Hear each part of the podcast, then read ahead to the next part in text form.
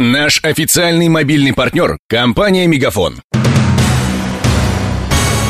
Новости на радио Ростова. Здравствуйте, у микрофона Евгений Глебов.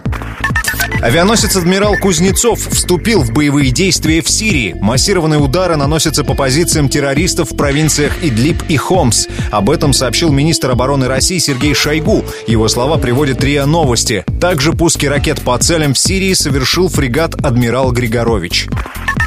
Четверть миллиарда рублей пропали с арестованных счетов ростовского бизнесмена Александра Хуруджи. Об этом нашей радиостанции сообщил сам предприниматель. Напомним, год назад главного акционера компании «Энергия» обвинили в мошенничестве в особо крупном размере.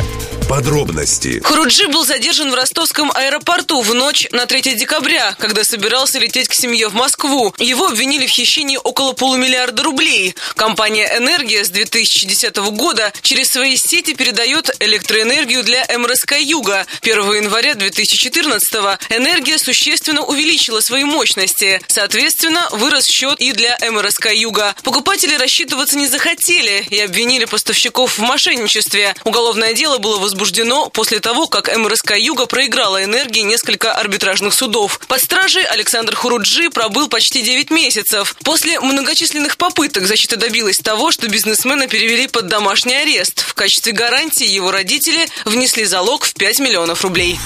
По словам Александра Хуруджи, суд арестовал почти полмиллиарда рублей, что хранились на счетах акционерного общества «Энергия». Пока бизнесмен находился в СИЗО, суд постоянно продлевал арест счетов. В соответствии с правилами нужно было заблаговременно уведомить банк о продлении санкций, но следователь этого не сделал, рассказал нам бизнесмен. Каким-то непонятным никому причинам следователь очередной арест до банка, видимо, не довез. И какой-то период времени лица, оказавшиеся в управлении предприятия без моего ведома, данные денежные средства в течение этого периода времени куда-то направили.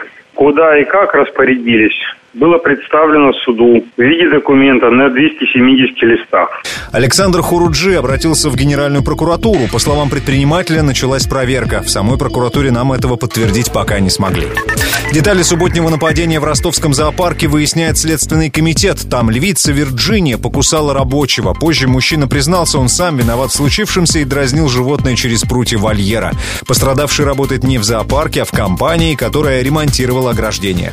Подробности. Рабочий подошел к львиной клетке с черного входа. В отличие от застекленного фасада, там животных отделяет довольно широкая решетка. Сначала мужчина дразнил Вирджинию перчаткой, затем просунул между прутьями ногу. От серьезных травм обидчика спас ботинок. Обувь соскользнула со ступни и осталась в зубах напавшей львицы. Кареты скорой помощи мужчину доставили в травмпункт, где ему зашили рваные раны голени и отправили домой. Теперь следователям предстоит выяснить, что именно мужчина делал в зоопарке в 8 часов вечера и вообще имел ли право там находиться. Отмечу, что в ростовском зоопарке содержится трое львов, десятилетняя Вирджиния старшая из них.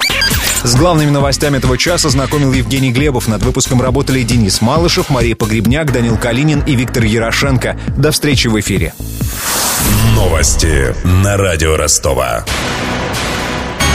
Наш официальный мобильный партнер – компания «Мегафон».